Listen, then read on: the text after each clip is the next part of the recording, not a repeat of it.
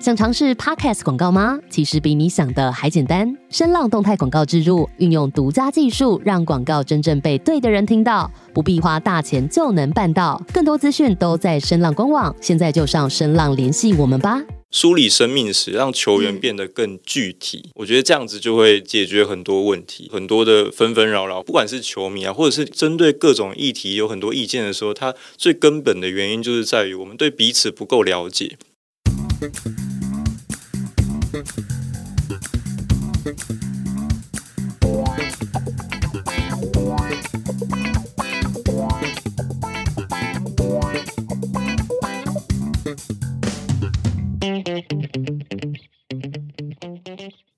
欢迎收听今天的 Q B 下班闲聊，我是 Q B。Q B 好，各位听众大家好，我是篮球博物馆的 Eric。我刚刚还想说，到底要怎么样去称呼你？因为每次你的开头都是“大家好，欢迎来到 Eric 篮球博物馆”，我是大家的导览员，就是类似这样。也知道说 Eric 是你沿用的名字，那这部分我们可以待会再聊。但就会让我一直很。疑惑说：“那我到底要称呼你为导览员还是 Eric？就是不想要有要有那种因为自己没有注意到而去冒犯到别人。不会太客气了，觉得基本上叫我 Eric 就可以了。导览员，你可以说他是一个人设也好，都可以。只是我习惯这样在影片里面称呼自己，这样可能不是每个人都。”对于篮球有那么多的了解，或者说也不是像我一样单纯喜欢看篮球比赛这种粉丝，对 Eric 篮球博物馆不是那么的熟悉。Eric 篮球博物馆它不是真的有一间实体博物馆，它是一个呃 YouTube 的频道。现在坐在我对面的 Eric，我觉得他大部分是以一个旁白的方式，或者是说人物志的方式去做很多不一样方面的篮球的介绍。在二零一九年那个时候，我刚从花莲的东华大学华文所毕业，然后我。读的是艺术硕士嘛，所以我其实蛮长一段时间都是在做小说相关的创作。那其他包括可能像诗啊、散文、报道文学等等的，其实都有涉猎。那其实当时因为刚毕业，所以就比较有时间可以去尝试去做一些不同的事情。所以我那个时候就想说，我能不能用一些比较文学、比较抒情的方式，把我对台湾篮球的一些想法，用影片的形式去把它表现出来，分享给更多人啊。其实台湾在差不多一五年、一六年，YouTube 这种所谓内内容创作变得它非常的风行，对，到后面是非常的泛滥的一个状况嘛。因为写作的关系，要涉猎的非常广泛，所以其实一直都有在了解这部分。那我自己对台湾篮球的认识，一开始是从小六升国一那个暑假，因为可能父母亲怕小朋友长不高嘛，所以每天都带你去打篮球啊。那除了自己打之外，你就会涉猎相关的资讯嘛，看 SBL 啊等等的。可能现在年轻一点的小朋友可能不知道，其实当时的 SBL 是不亚于目前。前的我们说 P League 的这种热度，那一段 SBO 看 SBO 的时光是横跨我整个整个求学的时期跟整个青春期最精华的时光了，然后就一直延续到现在。我当时其实也有经历过，就是你刚刚说提到 SBO 的一个比较算是繁荣的一个时期啊。当时其实一起看球的朋友是非常多，可是你会发现长大以后，真的身边以我自己来讲，身边还有持续在看球人，真的寥寥无几。那这就会使我去想到说，这中间到底发生。什么事情？就为什么这个其中的爱或者是这种热情会消退呢？这也是我在做频道或做内容的时候这一个核心思考的部分。因为我在我的频道里面，我很少会去解释一些比较它就是它 inside 的东西。因为我自己的观念是在于说，我希望花时间把内容做好，而不是花时间解释自己啊。不过今天很开心，刚刚有这个机会，我觉得可以稍微分享一下整个频道的架构。在一开始，我想的相对来说它是比较完整的了，包括可能像博物馆或是。导览员，或者是我做人物志的这些选题的部分，其实它都是有一个相对完整的规划。那先从博物馆来讲，因为我自己刚刚有提到是学文学的嘛，那我很喜欢一个作家叫呃帕慕克，不知道的 Q P 有没有听过哦？有可能文学造诣不够。他是一个土耳其的作家，在土耳其伊斯坦堡，然后他也是诺贝尔文学奖的作家，他有。一本小说叫做《纯真博物馆》。那今天由于我们这不是文学话题，所以我不深聊它里面的内容。但总之，我非常喜欢它里面这本小说里面的相关的一些概念，所以把它用来当做我做频道的一个最主要的架构跟核心的思想。然后，它这个纯真博物馆除了它是一本小说之外，它是真实存在的一座博物馆。它里面有讲到一句我觉得还不错的话，他说：“真正的博物馆是把时间变成空间的地方。”然后，我也把这句话一直放在我的这个。个频道的资讯栏里面哦。我觉得如果可以参透这句话的话，应该就可以大致了解 篮球博物馆它整个的一直以来它的走向这样。不过我觉得也可以顺便补充到，就是因为已经叫博物馆嘛，所以我很干脆的就在现在很多人说人设、人物设定这一块，我就干脆叫自己导览员。所以最一开始就已经想好自己要叫导览员，要用第三者或者说导览的一个角度，也不算是一个第三者，我应该说我是一个参与者，同时也是见证者，就是双方面的。但是这都是随着频道的经营，慢慢的去前进。因为我说真的，大家不管是篮球也好，音乐也好，各个领域也好，每个人一开始都不是要当什么专家学者，嗯，或者是到最后，我觉得都不是。你一开始怎么样用相对通俗的方式让大家愿意投入？我觉得这是一个蛮。重要的事情。那你最一开始在创立这个频道的时候，有一个什么样的就是模板嘛？可能你喜欢谁的频道，或者说喜欢哪一个类型的创作，所以才让你决定说要用这样子的模式来做你的影片内容啊？模板的话，应该是没有，就是说有一个你说明确可能要像谁像谁，其实是没有，因为基本上都是大量的去涉略嘛，所以我可能会知道某些形式、某些人他创作的方式、影片的节奏。不过就选题的方向，为什么一开始选择做人物志，所谓的人物介绍，它是有一个很明确的理由在的。所谓篮球或者是体育相关的内容创作，它的范围都还是非常局限。当时候要在做这种相关的人物介绍，什么球员介绍，其实相对来说也是比较少。所以我觉得这个部分是我可以去尝试的。包括一直放到到现在，在做相关内容，大概也是在五根手指头以内吧。如果 Q B 有关注到的话，梳理球员的他们的生命史很缜密的。我把所有可以接触到的资讯，可能报章杂志、网络各种的，像球员、教练写的论文。反正是各种的以球迷的立场可以收集到的资讯，我把它梳理，然后通过自己的一些思考和理解，把它转化出来，然后变成一个影片，梳理生命史，让球员变得更具体。我觉得这样子就会解决很多问题，很多的纷纷扰扰。不管是球迷啊，或者是针对各种议题有很多意见的时候，它最根本的原因就是在于我们对彼此不够了解。只要当你今天够了解，你有这个同理心的时候，你知道对方跟你一样也是努力在生活的人的时候，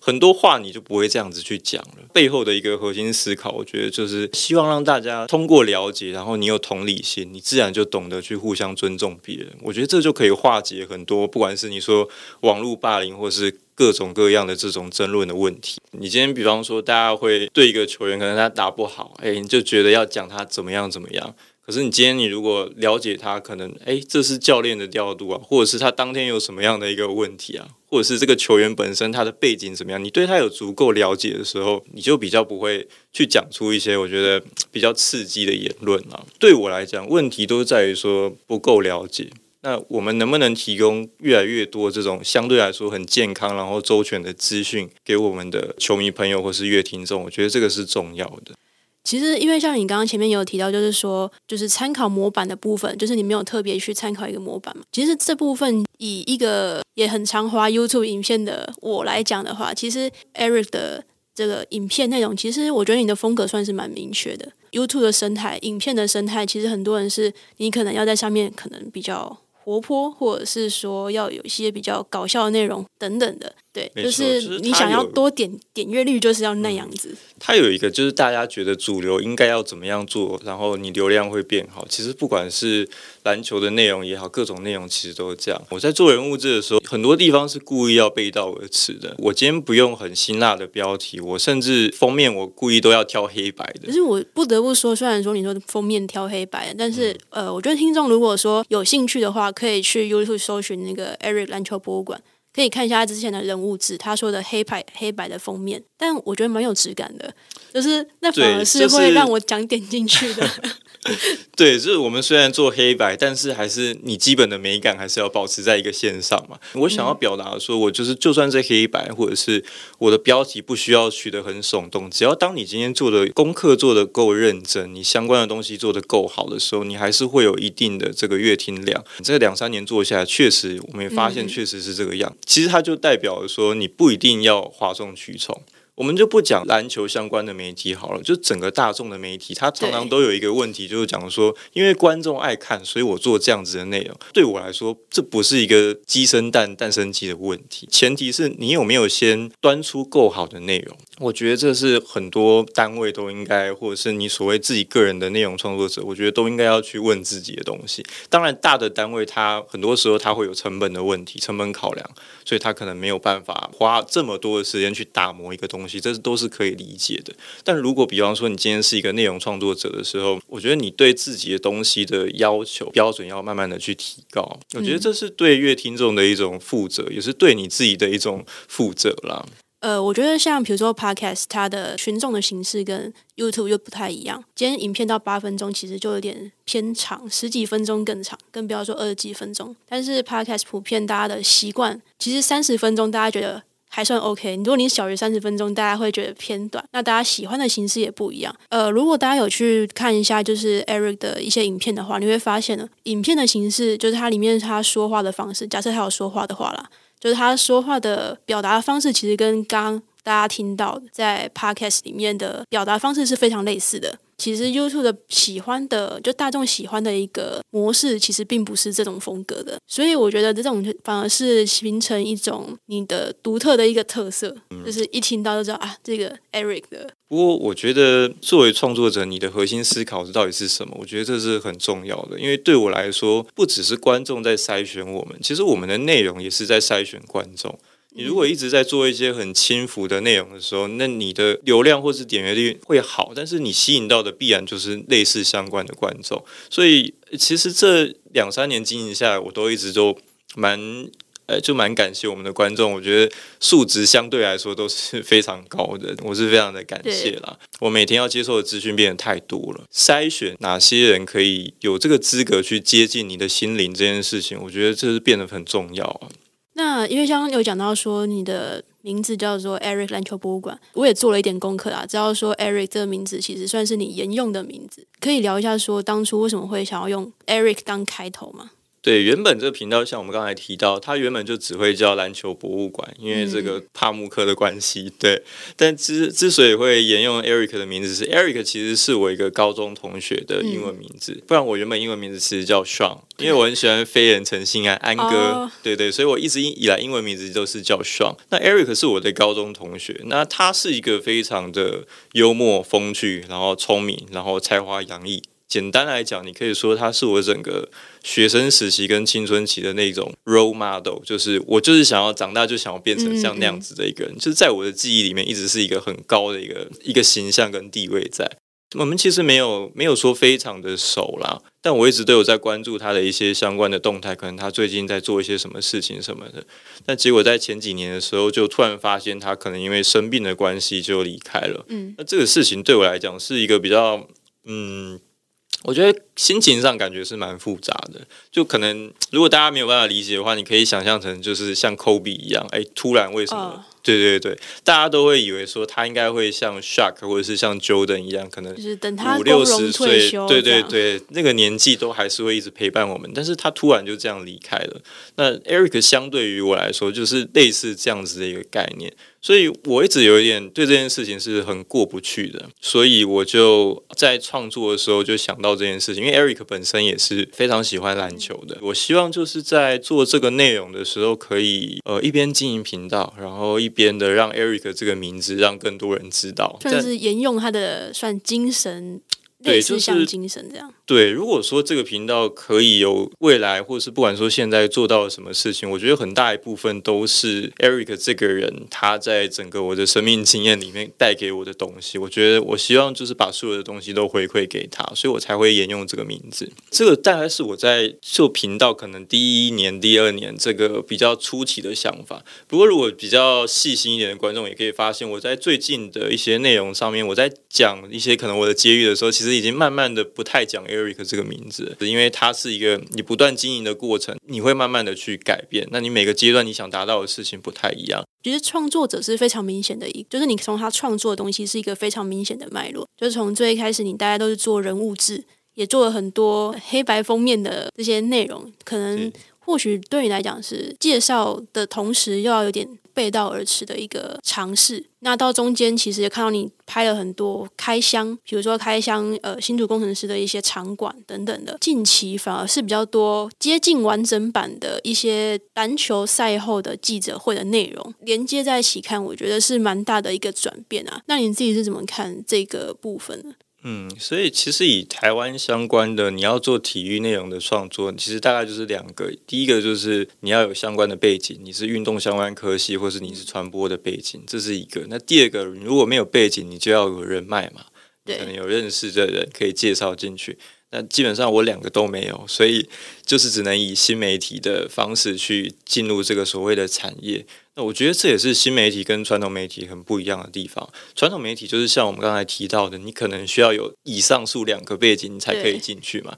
但新媒体不一样，它是在各自的平台，你用各自的方法，你先取得一定的声量以后，你先让大家知道说，哎，这边有一个叫 Eric 的人在做这件事情。然后慢慢的，可能大家觉得，哎，知道你在做什么，然后愿意给你这一张入场券，进一步的进到这个业界。因为在第一个阶段的时候，做很多的人物介绍，做很多的资料的梳理，其实根本上的原因就是在于说，因为我没有办法进到产业业界里面，这都是需要很长时间的累积的。前面这个人物介绍应该就做了接近一年左右吧。最重要的是，你要知道你每个阶段你想达到的事情是什么。那比方说，在做人物志的时候，我就很清楚知道，我现在能接触到的就是一些线上或者是报章杂志，那它是死的内容。既然这样子，那我就在现阶段，我把我可以处理的东西把它处理好。我在这个时候，我就是练习去梳理资料、爬树资料，我觉得这样子就好了。那慢慢慢慢的，觉得做到一个部分，我已经知道我可以做到哪些事情，或者是说这样的方式，它的极限大概就是到这个地方了，所以才会也也就是像你刚才提到，要往下一个阶段去前进，从球迷的角度开始进到现场。频道内容都是因为你的这个生命经验不断的往前爬行的这个关系，它是环环相扣的。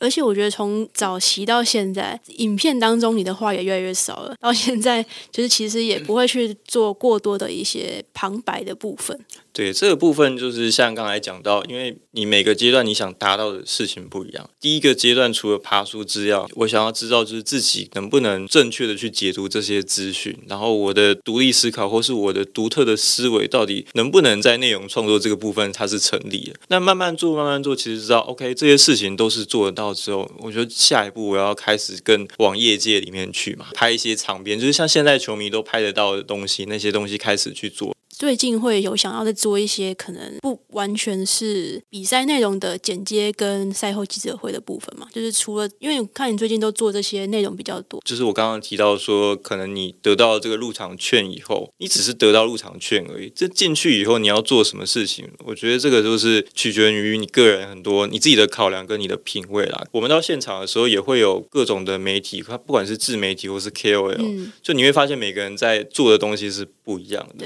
比方。说，就我会拍像赛后记者会这样子的一个东西。除了传统媒体以外，自媒体到现场很少会去拍这种东西，因为他们认为不重要。但我觉得，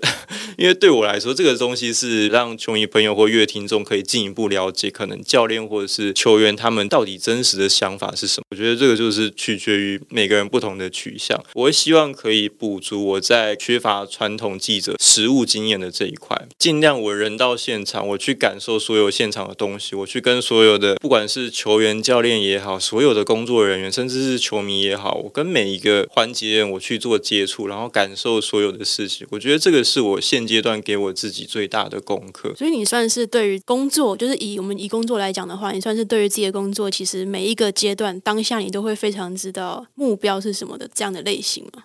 应该说，呃，这个就像 Q P 在做 Podcast，很多小朋友想要做内容创作，想要拍影片、拍抖音等等之类。你想要经营任何的一个东西，因为像现在都非常的方便，它基本上是可以说没有门槛。那你一直做，一直做。如果你是对自己有一定要求的，你一直做，一直做，你一定会想要做的越好。所以所谓的目标，跟你刚刚提到的所谓的要求，我觉得都是随着你的，包括你的影响力越来越大，你的责任感会油然而生。因为当你发现你讲的一言一行。其实都是会对我们的乐听众，甚至是我们的下一代的球迷会有所影响的时候，你会不断的要把那个标准提高啊。随着自己创作的这个过程，然后慢慢的会有个比较明确的一个想法出来。因为每个人其实他条件跟想要达到的事情不同嘛，或者是说你的目标真的也是会随着你真的进进来做以后，他是会不断的去做调整的。而且我觉得很重要的就是说，因为现在的不管是社群还是演算法，它都会让你的乐听众、你的 TA 变得非常的局限。尤其你做到一个程度的时候，可能某个部分的人觉得你做的很好，我觉得这对我来讲都是一个警讯啊。对我个人来讲，因为演算法的关系，所以你能接触到的这种受众变得非常的。窄，你会无形中浸润在那种好像你真的吗？类似那种概念，好像因为大家都说你很棒，你会误以为你真的好像还不错，但。大家会这样讲，你肯定做对了某些事情。可是，这这对一个创作者来讲，对我来说是蛮危险的。你会没有办法继续往前的，你会没有办法用更高的标准来看待自己。因为观众就是非常好的，就是一定都是持一个很鼓励的心态，或是他们很喜欢你的内容，所以每次给你的回馈都是就是正向的。但是，我会呼吁我自己，或者我给我自己很大的一个警讯，就是说不要浸润在这种状态之下，因为那就是演算法给你的东西，你要不断的。去追求更好的内容，所以同样的内容我不会一直做的原因也是在这样。包括像最一开始的人物介绍，我其实心里面就有想，我如果要再做的话，也绝对不是以这样的形式，我一定会以就是我后来到产业有相关的经验之后的方式，或是各种人脉以后的学习成长以后的方式，在做新的这种人物之人物介绍。就是你必须要不断的去做自我的提升，而不是说你已经看到了某种套路，但你就一直沿用。我觉得这是比较不健康的。我之前在有一部，我记得是应该是开箱那个工程师的他们的训练场，对他的综合式的一个训练场的这个影片。我记得你那时候有讲到一段话，就是说有些人也会问你说，你说你可以做 podcast，你可以做呃 YouTube 之外，你可以写文章等等，就是很多不同的表达形式。那那时候你提到一句话说，你认为说每个人都要做自己只有自己才能做的这个事情，那你认为只有你可以做的事情是什么？嗯，当然这是我的一个观点啦。因为刚才提到，我觉得你要做任何事情的门槛都变得太低了。大家觉得做某一件事情好像很轻易都可以去做到。以我的观点来讲，它只是门槛降低，但是对于追求卓越这个事情，它并没有因此变得比较容易。就比方说，我今天要拍影片，我可以很容易就开始拍，但是我要拍到非常好，我觉得它的距离并没有变得比较比较容易。它只是让你所有的东西变得比较容易上手而已。那你如果真的要把它做到非常好，你还是要专一的去钻研它。我觉得近可能三五年有一点太，不管是主流媒体还是各种的平台，我觉得它都有点太过度美化所谓的多功，或者是。就是斜杠这件事情，我觉得这也是在社群或是科技发达的现在一个很普遍的现象。我也可以理解为什么这样子啊，但是我自己个人的观点是，一个人的心灵它终究是有限的。当你开了越多条支线出去的时候，你每一个支线你能负担的东西一定都是越来越少的。就比方说，我可能我影片也要做，podcast 也要录，或者是我其他什么的我都要做，我写作也要做的时候，心灵是有限的情况下，你每一个就是分。出去，分出去，分出去，所以你最后产出来的作品，它会离卓越越来越远。可能因为我对这方面的创作论是比较传统的一个创作者，所以我会觉得这也是这也是其中一个警讯，就是在创作的时候，因为你不断的在把你的能量跟心灵分散，你一直在追求做的都是那种可能六十分、七十分的作品的时候，再加上刚才我们也有聊到你的演算法的关系，会让你浑然不觉，你会觉得好像哎，我自己好像做到这个程度就已经不错了，大家都说很。好，但其实没有。你把它离开这个演算法跟网络的世界以后，你在现实世界的影响力，或者是你把它放到不只是台湾以外的，你把它放到更高的标准来看的时候，其实它都是它其实没有到那个地方。但是演算法会让你误以为自己很好，加上可能大家都跟你说斜杠或者是多工，这样多才多艺好像很好。我觉得对我来说不是这样子啊。所以在跟很多不同的创作者或是一些可能业界的大哥大姐就是聊天的。时候其实也都可以交流到不同的想法啦，他们会很愿意给你很多的机会，包括像我在跑霹雳哥的现场的时候，像黑哥那个陈建州黑哥也有邀请我说可不可以去做球评，就包括像凤山的球评这件事情，那我当下马上就回绝掉。这个在这边顺便也是跟黑哥说一个不好意思啊，我就是很开心，很也很感谢他愿意给我这样子的机会，但主要是我对于就像我刚才有已经有调到了。我觉得我自己目前我这个心灵的负担量没有办法负担到这么严重的一个事情。再来就是说我对于球评，应该说我很专，我很尊重每个专业啦。我觉得球评也不是像大家觉得说你好像坐在这边然后讲讲话就可以了。对于一个普通的球迷或是小朋友同学来讲，他都是一个接触这项运动最一开始的他的一种观感，他的一些基本的一些知识的获取的来源，都是透过这些球评的话语。这些话语其实。包括像现在可能过了十几二十年之后，都是还是烙印在我脑袋里面，所以我就知道球评这件事情，就对于一个乐听众或是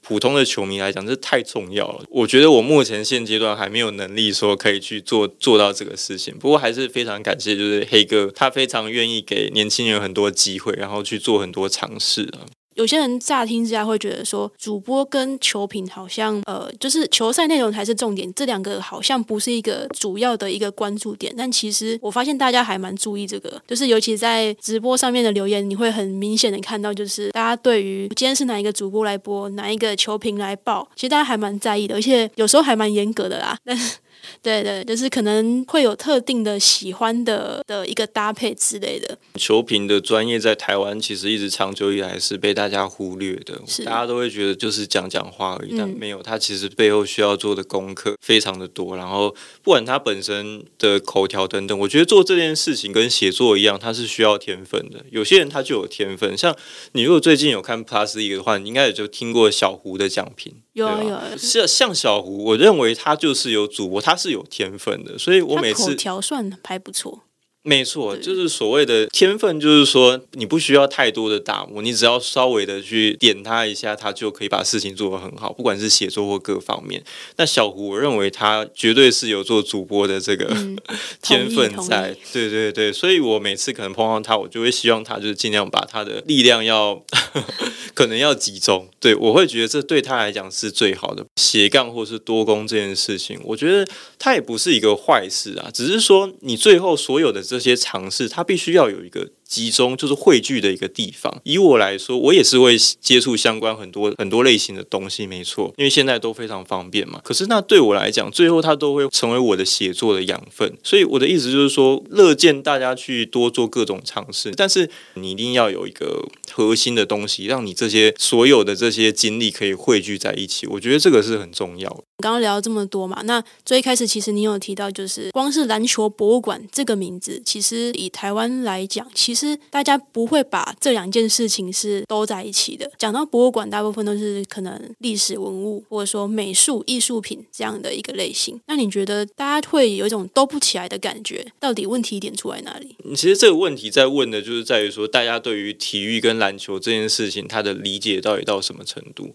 可能大部分都还是会觉得说，它就是在那个长方形框框里面发生的事情。但对我们来讲，你如果看了很久，或者你看了一段时间以后，你就会知道说。比赛只是把大家聚集在一起的一个原因而已啦。那其实看的还是整个呃场上场下，包括到整个产业，包括像我会做台湾篮球的历史嘛。其实它涵盖的东西是非常大的，不只是运动竞技上面的那些胜负跟技战术的东西。所以我觉得这个问题应该是问说，我们什么时候才可以对它有更深一点的理解？当大家有越多的这种了解，认为它的每一个环节都是很重要，然后都值得被书写。值得被重视的时候，它自然就会衍生出所谓收藏或者是博物馆的这种概念出来。所以，我觉得它最主要的原因都还是在于大家的这个大众的品味必须要提升，但这都是需要花时间培养的啦。其实我们今天上半场，呃，这个只是上半场哦。想要听更多 Eric 的一些想法或者他的故事的话，也可以。接下来下一个礼拜也会再出一集下半场。其实我觉得大家也可以去思考一个一个问题啦，就是说，虽然说我们刚刚都说啊，可能篮球像 NBA 有博物馆，网球其实温布顿它也有自己的一个博物馆，那里面也是有很多很多的珍藏，甚至有专门的导览，你去可以去申请。这样在台湾，我们自己会有点觉得两个好像无法都在一起的感觉呢。我觉得这。这部分是大家或许可以去思考一下的部分。其实也没有什么对错答案。就像 Q 贝下班闲聊，我们很常说的一件事情，就是什么事情都没有标准答案嘛。那所以我们就是想聊什么就聊什么，那试图去聊出更多不一样的可能性。好，今天上半场很谢谢 Eric 帮我们呃讲了这么多。我觉得呃，因为文学类。我也没有很专精篮球类，我也只是球迷，所以我也是收获良多。那我们就休息一下，我们下礼拜会有 Eric 故事、日本校园闲聊，我们下集再见，拜拜。